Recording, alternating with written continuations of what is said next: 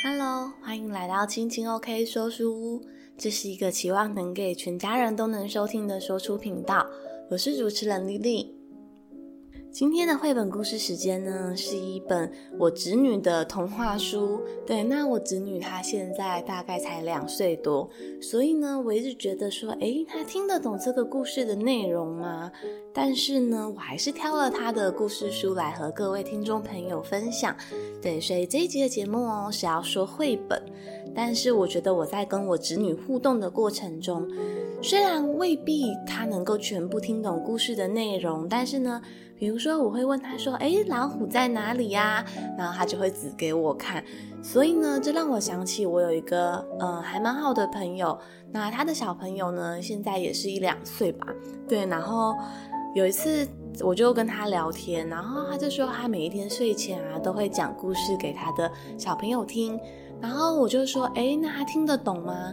他跟我说，你就要假设呢，他全部都听得懂。对，然后我觉得这让我有一个思考，就是说，诶，其实说不定孩子的学习的理解是比我们想象的更大更广。所以，我们不要假设他听不懂，而是要假设他听得懂。那这样对他的学习跟成长，那促进他的思考，说不定是更有帮助的哦。那么接下来的时光，我们就一起来听这本《丛林男孩》的故事吧。它的作者呢是鲁德亚德·吉普林，那重述呢，也就是说重新描述的作者是罗伯·若伊德·琼斯，那他的译者是刘清燕，那他的这本书的图呢是沙哈科博所画的，出版社呢为金国际股份有限公司出版。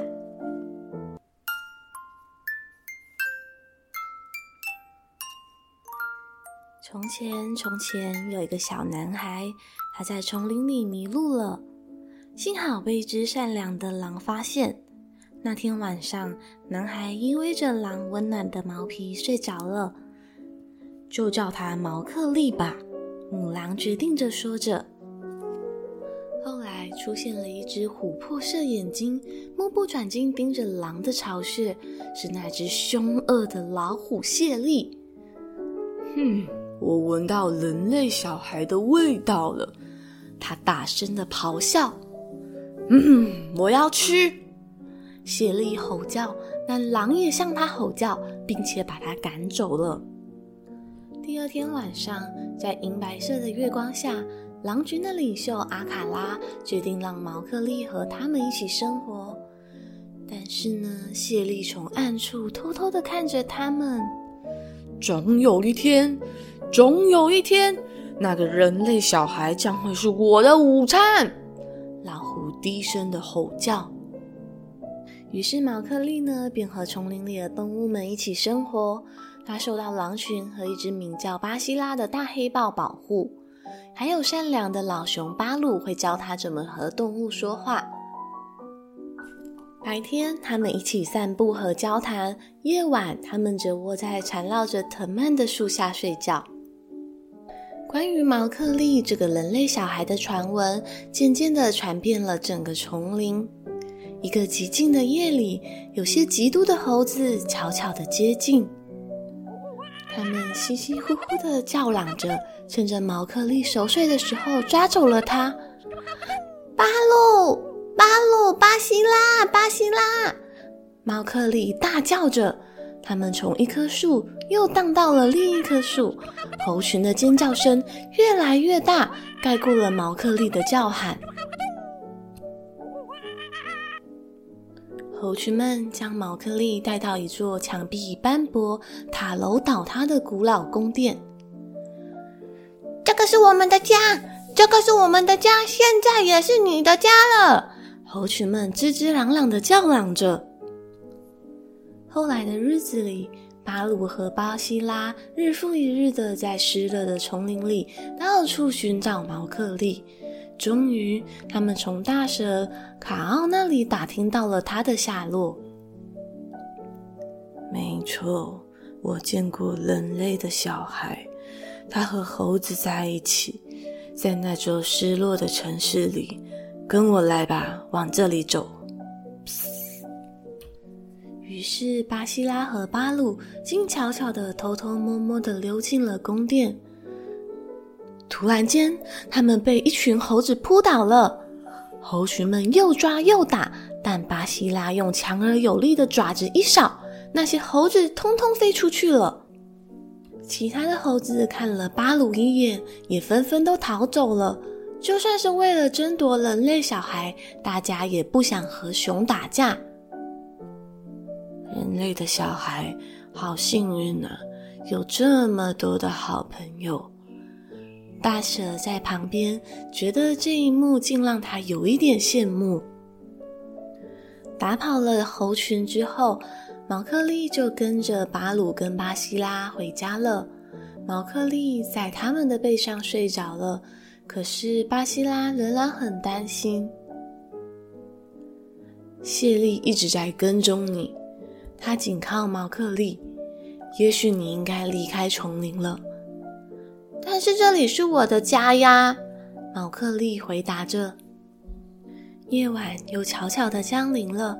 毛克利偷偷地来到丛林边缘的村庄，他看见村民们正在煮饭。谢丽也许很强大，嗯，不过我想，谢丽她肯定也很怕火。毛克利喃喃自语的说着。于是毛克利偷走了火把，并高举着火把跑回了丛林，冲向谢丽。走开，走开！他向谢丽高声叫喊：“走开！”谢丽虽然吓了一跳，但却没有逃走。等着，人类的孩子，你很快就会是我的晚餐了！谢丽大怒吼了一声：“毛克利，这太危险了，你非离开不可！”巴西拉坚持的对毛克利说着：“丛林对你来说太危险了。”拜托，让我留下来嘛！我想要跟你们生活在一起。不过，狼群的嚎叫和谢丽的嘶吼，让他知道自己非走不可了。毛克利难过又害怕，全身颤抖着回到了人类的世界。村民很和善，他们给了他一份工作，就是去牧养水牛。毛克利会因为他们愚蠢的故事哈哈大笑，只是村庄不是他的家。每当黄昏来的时候，他会呼唤狼群。当他们出现的时候，毛克利才能再次的开心起来。谢丽一直在村庄的外头等着你，你不能回去。狼群警告他，你绝对不能离开村庄。不过毛克利却有一个新的计划。第二天的早上，毛克利率领了牛群进入了村庄外的山谷。谢丽，我是人类的小孩毛克利。谢丽，你赶快出来！毛克利大声呼喊着，吼叫声回荡在山谷里。这时，谢丽终于出现了。冲啊！毛克利大声的吼叫。水牛踩踏着蹄声震天响，谢丽发出了一声惊恐的惨叫，他马上转头逃命。从此以后，再也没有人看到这只可怕的老虎了。毛克利蹦蹦跳跳地回到了丛林，为胜利高声地呼喊：“谢丽消失了！”毛克利欢呼着，狼群骄傲又欢喜地嚎叫们。他的朋友又回到了这个属于他的地方了。毛克利和他们开始沿着湍急的河流，在高耸的树木下尽情地奔跑。丛林所有的动物都听见了毛克利的叫喊：“我是人类小孩，我是人类小孩毛克利，我已经回家喽。”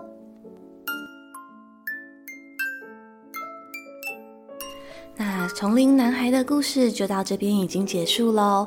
那接下来的时光，我们一起来谈一谈这本书里面的一些细节。那其实呢，我觉得这个故事啊，以我两岁的小侄女来说，呃，真的是有一点太难了。对，所以我跟他说的时候啊，他比较不能专心，因为感觉内容比较深。对，所以像我拿这种绘本啊，如果我跟他讲的话，我都会改写一下里面的内容，然后就是可能也会用一些比较趣味的方式说，哎，比如说狼在哪里呀，老虎在哪里？对，因为如果纯讲这个故事内容，他可能会呃一知半解，但是我还是会把整个故事线说完，只是说嗯、讲的方式。对，那但是呢，就是我小侄女她有一个问题，就是 她非常难专心听故事。那我觉得呢，就是。撇开这一本故事来说，就是培养孩子啊，能够专心的定下来阅读或者是聆听。其实啊，说不定从小跟他们说故事也是一个方式。那接下来就直接来谈一下这本《丛林男孩》它里面的一些故事细节。那我觉得这本书啊，它的主要主轴啊是。萦绕在一个就是非血缘关系的爱，然后还有让我们去思考所谓家的定义跟归属感是什么。那像这个毛克利啊，他是人类的小孩，可是呢，他一开始从小就是他所认为跟他体会到的归属感。其实就是那一些狼群嘛，就是狼群给了他一个像是家的感觉。虽然说毛克利是人类，那狼群跟他没有血缘关系，但是他们一样给他爱与支持。还有教他说话的呃老熊巴鲁，还有那一只保护他的大黑豹巴西拉。那这像他的家人亲戚，又像是朋友。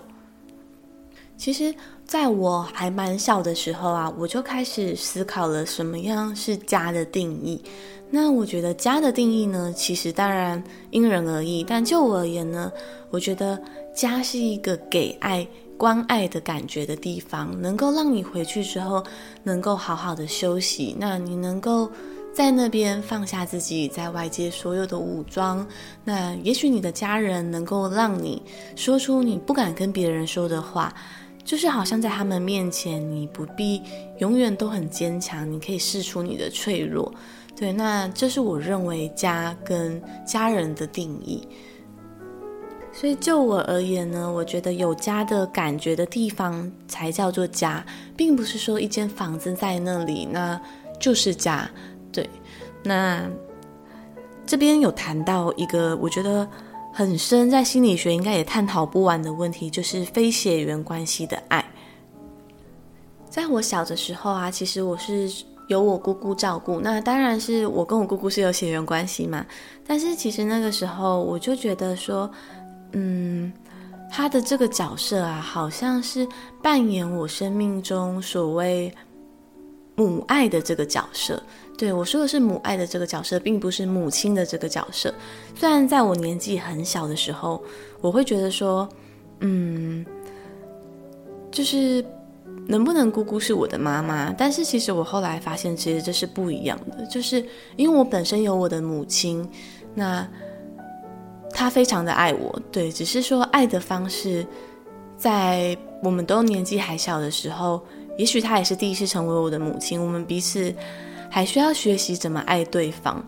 那我的姑姑终究就只是我的姑姑，那这是她的对我来说一个有意义的身份。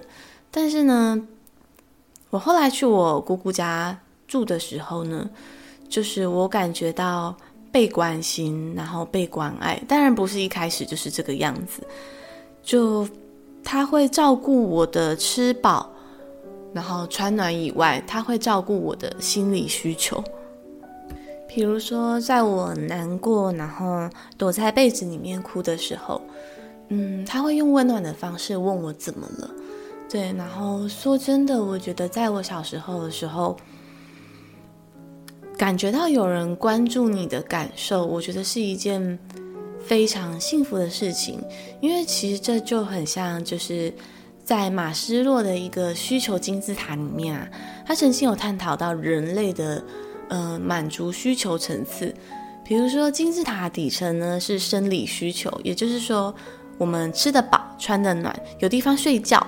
对，那接下来上层一层就是安全需求，比如说我们感觉到人身安全，我们不会觉得很没有安全感，我们知道自己待在那个地方是安全的。那这当然也是家最重要的功能之一。那再来往上就是社会需求，就是我们需要跟人建立关系，不管是我们的爱情、友情还是亲情。那再往上一层呢，则是尊重啊、爱与隶属的需求，就是我们需要有归属感，我们需要有尊严的感受，需要有自我价值感。那最后金字塔的顶层则是自我实现，也就是说，我们往我们的梦想迈进，然后超越自我，开发自己的潜能，这是最上层的自我实现。那回想我过去的时候呢，就是我，跟我姑姑一起住。的这段日子，我觉得像是我的马斯洛金字塔往上开发，就是我吃得饱，穿得暖，然后而且我知道待在那个地方很安全，然后我开始会不在外面游荡，就是会早点回家。那慢慢的，我也开始自我要求了。我以前在小学四年级以前，其实不是不太念书的，对，因为。没有念书的感觉，对，念书也需要感觉，对，好，说起来好抽象，但我觉得是，对。那最后我开始念书之后，我觉得那好像就是慢慢的，我开始看重自己，那我开始知道自己是可以实现自己想做的事情，对。那说起来呢，就是真的也很感谢我姑姑，就是同时扮演我的姑姑，然后也给我了像是母爱的这种感受。但是呢，嗯，我觉得后来在我长大之后啊，我觉得也许年纪小的时候，自己看事情的方法比较自我中心，就是其实这个问题啊，很多年纪小的孩子跟青少年都比较会这样，就是以自身的出发点。那后来在我慢慢长大之后，我的社会面貌建构得更完整的时候，就我开始能够。换位思考的去想，母亲就是我真的妈妈，她当初为什么要这么做？又或者是说她的立场、她的想法可能是什么？后来我发现，其实我的妈妈她很爱我，对，但是我在她身上学到很重要的一点就是，爱一个人的方式啊，也是需要去思考跟调整，那给予对方他所需要的爱，那才能把人爱的舒服。嗯，最后我的结论呢，就是 我很幸运，因为我拥有我的母亲，也还拥有我的姑姑，对，他们都在我生命生命之中扮演，就是给我母爱的这个角色。对，那我前一阵子听一个心理学的 Podcast 节目，他说，嗯，如果你一直在爱匮乏者身上求爱啊，其实对你们双方来讲。都会是一件很辛苦的事情，对。那这也让我开始思考，如果我想要给别人一份爱，我要先去丰盈自己的爱的感受，就是我要具备爱人的能力，对。那这当然意味着我要把自己的生活过好。那我觉得，当自己是在一个充满爱能量的时候，给予才不会是一种负担。那花了蛮长的篇章在谈这个家庭爱的这个主题。那回到这本绘本里面呢，就是这个人类小孩毛克利啊，他感觉到他家庭不管是父爱还是母爱的这个角色，又或者是家族爱，这个角色应该是来自于这些狼群给他的归属感。所以呢，我觉得，嗯，未必。有些人他们会很执着在就是血缘关系的爱，像我也曾经这么做，就是我会觉得说，嗯，就是我的爸爸，又或者是我的妈妈，又或者是我对于其他亲人的期待，就是他们为什么不能如我想象般爱我？对，但是当你要求别人如你想象般爱你的时候，其实这份爱就会有点辛苦，对，因为。别人为什么一定要满足你的期待呢？那你为什么不能接受他们给你爱的样貌？对，但是我觉得这很重要的一个大前提就是，我们要有能力去辨别那个是爱。对，就是即便那个爱的方式不舒服，但是我觉得，如果你感觉到他是爱，与他是刻意对你不好这件事情，我觉得那个本质上是有差异的。那再来谈一下，就是如何跟人建立关系这件事情。像毛克利，因为跟狼群没有血缘关系，那他到底是怎么样跟狼群，还有他的好朋友啊，跟他的像是亲人般一样存在的老熊跟黑豹建立一个关系？那我觉得关系的建立啊，就是需要时间，他不是说，哎。我今天跟你当家人，又或者是诶，我今天跟你当朋友，我们的关系马上就被建立起来了。我觉得这必须要花心思去投入。对，那我说的除了心思，当然还有时间。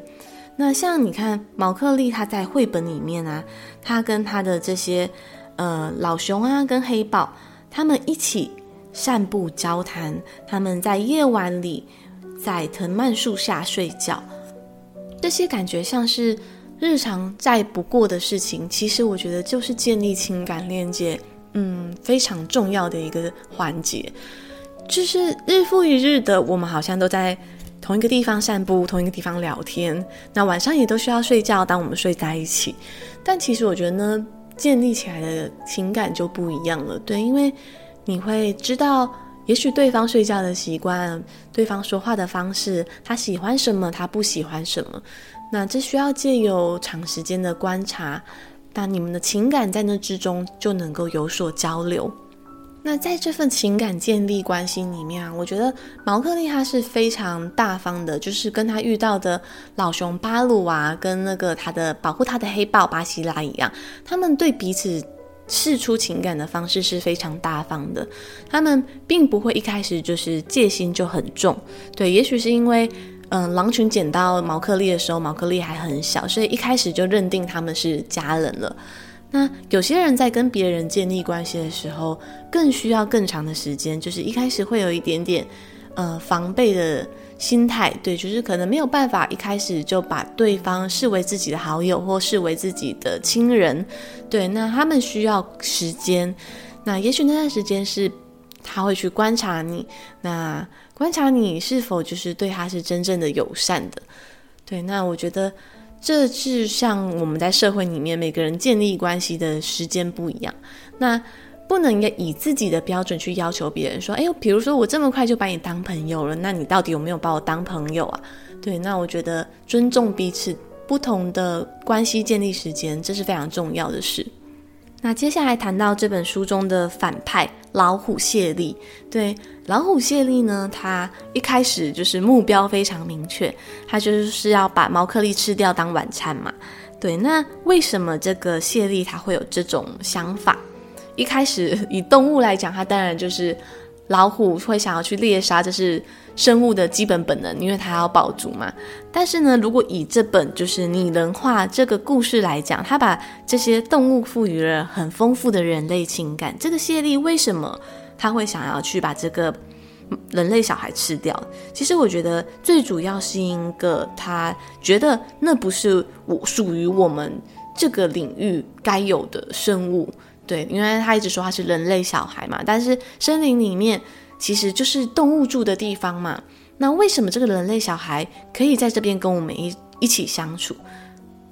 其实最主要呢，它就是一种排外跟想要扫荡非自己族类的这种感觉。那这个主题呢，在我节目第四十七集《黑白村庄》的时候。就是也有探讨到，就是为什么有些人会想要就是消灭跟自己不一样，或者是自己不认同的事情。那在这边的话，我就不再多说这个部分了。有兴趣的朋友们可以去听我第四十七集《黑白村庄》那一本绘本。那再来想要谈到两个地方，是两个我觉得。嗯，这个动物的出现出场代表到底的意义是什么？首先是猴群，猴群把毛克利抓走，但是抓走他并不是为了伤害他哦，他是把他抓到他们的城堡里面，然后跟他说：“诶，这里是我们的家，以后也是你的家了。”这边我就一直在想，为什么猴猴子要做这件事情？是因为他们很孤单吗？还是他觉得说，诶，看到毛克利跟狼群相处起来很幸福，那别人有我也要有。到底是怎么样的想法。那么关于猴群，就是。为什么要把毛克利抓走？然后也不是为了要伤害他，好像只是把他当成家人，希望他可以跟他们住在一起。这到底是为什么？其实我想了好久。那各位听众朋友，如果你们有你的想法跟观点，也非常欢迎留言，就是跟我互动。那么，就是我来分享一下我的想法好了。就是首先，我一开始会觉得说，诶，这个猴子是不是很孤单？就是他们也想要有一个人类小孩陪伴。但是呢，猴子跟猴子彼此之间，他们感感情上的连接没有办法有给彼此陪伴的感觉吗？我觉得好像也不是啊，因为你看他们会一起行动，然后去把那个毛克利抓过来，所以理论上猴群他们应该就是也蛮团结的。那我就开始想另一个可能啊，就是，诶，难道他们是想要看别人有？我也想要有那种掠夺感嘛，就是他们看到狼群跟毛克利活得很开心，那也许我也拥有这个毛克利了，我会不会也过得很开心？所以呢，他们就大费周章的把这个毛克利抓来，然后跟他们一起生活。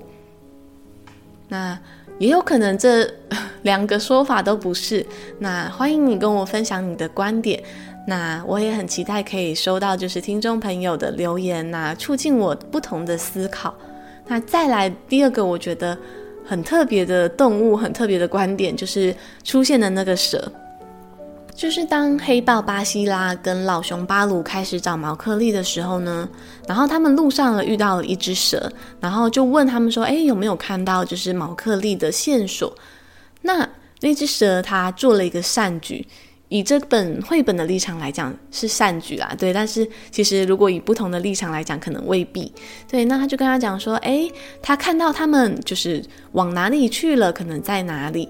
对，但是我觉得主要我想探讨的是蛇，他在绘本故事中有一个很特别的旁白跟台词，他说，你看他看到了，就是巴西拉还有就是老熊他们在跟猴子打斗的时候。然后他在旁边看到了这一幕，他说：“啊，人类小孩有多么的幸运，能够拥有这么多的好朋友。”我觉得，当一个人对别人产生羡慕的感觉，就是代表内心的那一块是缺乏的。就是，也许对蛇来讲，他没有朋友，然后也没有可以互相生活、彼此扶持的家人。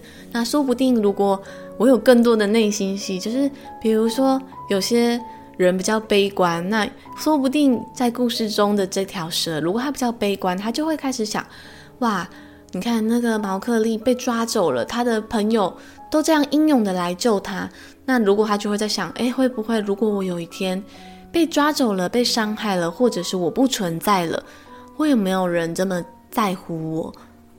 其实，在我小时候啊，我真的。曾经有闪过一个念头，就是觉得说，嗯，如果我不存在这个世界上了，会有人很难过吗？会有人，嗯，觉得好像我存在不存在对他们有差吗？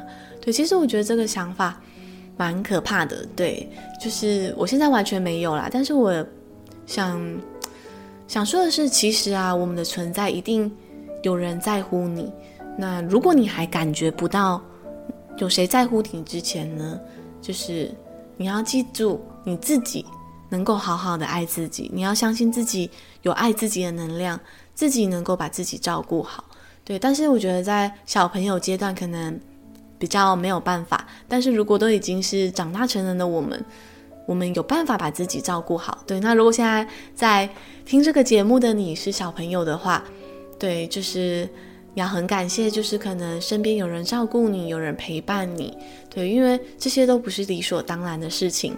那虽然就是讲了这一段，突然会开始想，其实我一直很想跟各位听众朋友说，就是像我分享绘本啊，但是我后面有时候就是会分享一些书中的细节。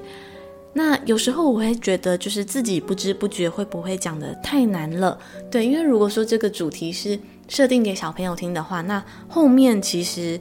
分享的有一些观点其实是比较深入的，但我觉得，像我以前在跟我的学生互动的时候，某些时候我们我会预设他们也许听得懂这件事情。那如果当我噼里啪啦讲完了，那他露出了满脸疑惑，或者是他听不懂，那我就也许再用另一种方式解释，又或者是诶，算了，也许现在跟他讲这个，他的理解上面可能还太困难，还太早。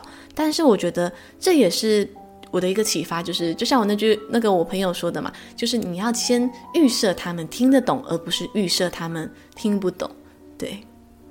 那关于这个蛇，它在绘本故事中里面出现了，好像这个羡慕的情绪。我觉得其实这也是我们人一生之中一定会面临到的一种情绪反应。那面对这样的情绪呢，其实我觉得它也是需要去消化跟处理的。对，因为如果总是在羡慕别人，就不会看见自己生活中幸福的地方。说不定你的生活也有人很羡慕。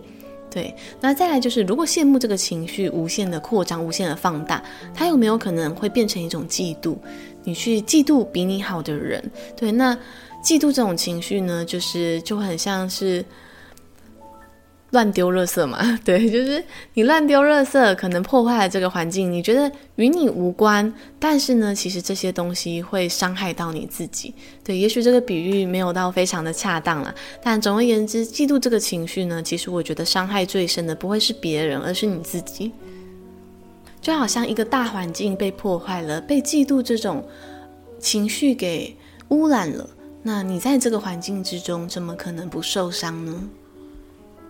那在故事的后段呢，就是这个毛克利，他用非常机智的方式化解了他的危机。他从人类世界带来了火，对，虽然说他看到人类世界，他并不觉得那是他的家嘛。不过呢，毛克利他很聪明，他看到了他可以运用的资源。一开始他是用火想要赶跑老虎谢利，但是宣告失败了。那后来呢？他又回到人类的世界生活，虽然他感觉好像没有那么开心，但是他又看到了另一个资源，就是那一群牛。对，那他最后呢，就是用了牛群赶跑了老虎谢利。对，那我觉得，嗯，毛克利他他真的很聪明，就是因为他很懂得运用身边的资源为自己化解危机。那我觉得这也是一个观点，就是。因为刚好前一集节目在谈，就是有关时间管理，那就是有谈到一句话，就是说，诶，拥有资源跟懂得如何运用资源，其实是两件截然不同的事情。也许毛克利他可能活在丛林里面，或者是活在人类世界里面，但是如果他如果缺乏观察，又或者是没有那么深入思考的话，他或许就不觉得那是他可运用的资源。那最后一个。环节到了节目尾声，我想谈一谈，当毛克利啊第一次对付谢利失败的时候，他的好朋友巴西拉坚持他一定得离开丛林，因为他说丛林对他来讲实在太危险了。那即便那个时候毛克利可能很难过，但是呢，狼群还有巴西拉都坚持他一定要离开丛林。这种感觉像是像什么呢？就是。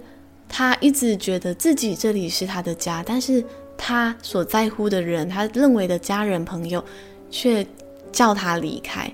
对，那我觉得他一定会觉得很难过嘛，因为他没有办法再跟自己想亲近的人生活。但是呢，他知道自己非走不可。为什么呢？是因为他知道这个要求是出自于爱。那这就开始让我思考啊。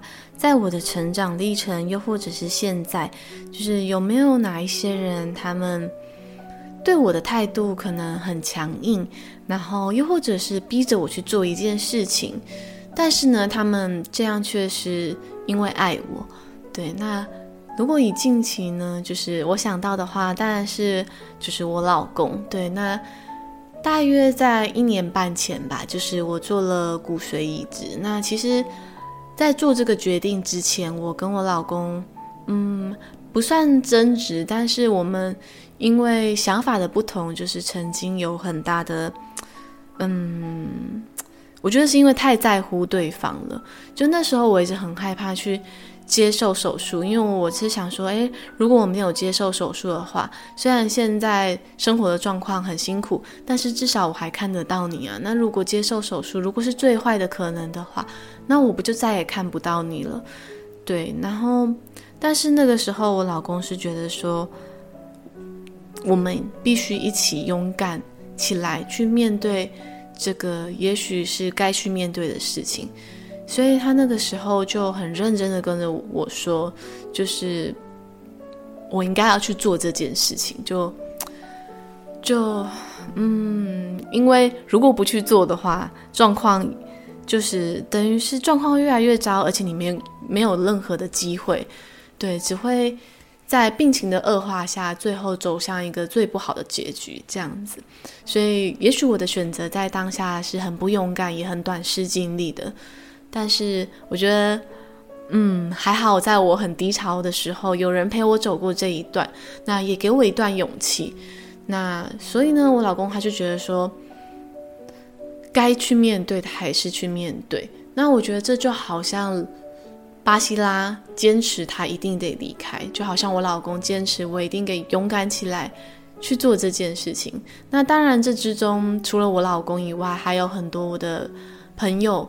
对他们，也许我觉得真的是当局者迷，旁观者清吧。就是说别人的时候会稍微比较脑袋灵光一点，看别人的时候会站在一个比较非当事人、比较宏观的角度。所以我的朋友啊，他们也都很鼓励我去做这件事情。那我觉得这就像这本绘本里面，就是虽然毛克利求着说让我留下来。但是呢，他们知道，也许这个丛林对他来讲已经不安全了，所以要求他一定要离开。那，但是在这个绘本后面，后来每一天黄昏的时候，毛克利还是会在村庄的外围跟狼群见面。对，那我觉得这就像是他的一个找到归属感的另一种方式。而且他其实知道狼群跟他的好朋友这么做，其实是为了爱他。我觉得这就是一种感受爱的能力。你能够分辨别人这样做是爱你，还是因为想伤害你。对，那当我觉得人一旦有能力辨识什么是爱的时候，也更能够去反思自己给予爱别人的方式。那么最后节目的尾声呢，就是。自我期许，也希望各位听众朋友呢，我们都拥有家的感受，然后拥有爱人的能力，那也能够把我们想爱的人爱得他们轻松又自在，那在爱的感受里得到丰盈的生命。以上呢，就是这一本《丛林男孩》的绘本故事分享。一如既往的感谢你收听我的节目，如果喜欢的话呢，也请不吝分享给你的亲朋好友，或者是帮我留下五星好评。那如果你对于这一本呃《丛林男孩》的故事呢，有什么样的看法，又或者是你认为怎么样的地方让你有家的感受，怎么样的人让你感觉像是永远可以陪伴的家人呢？也欢迎留言跟我说说你的想法哦。那我们就下回阅读时光见了，拜拜。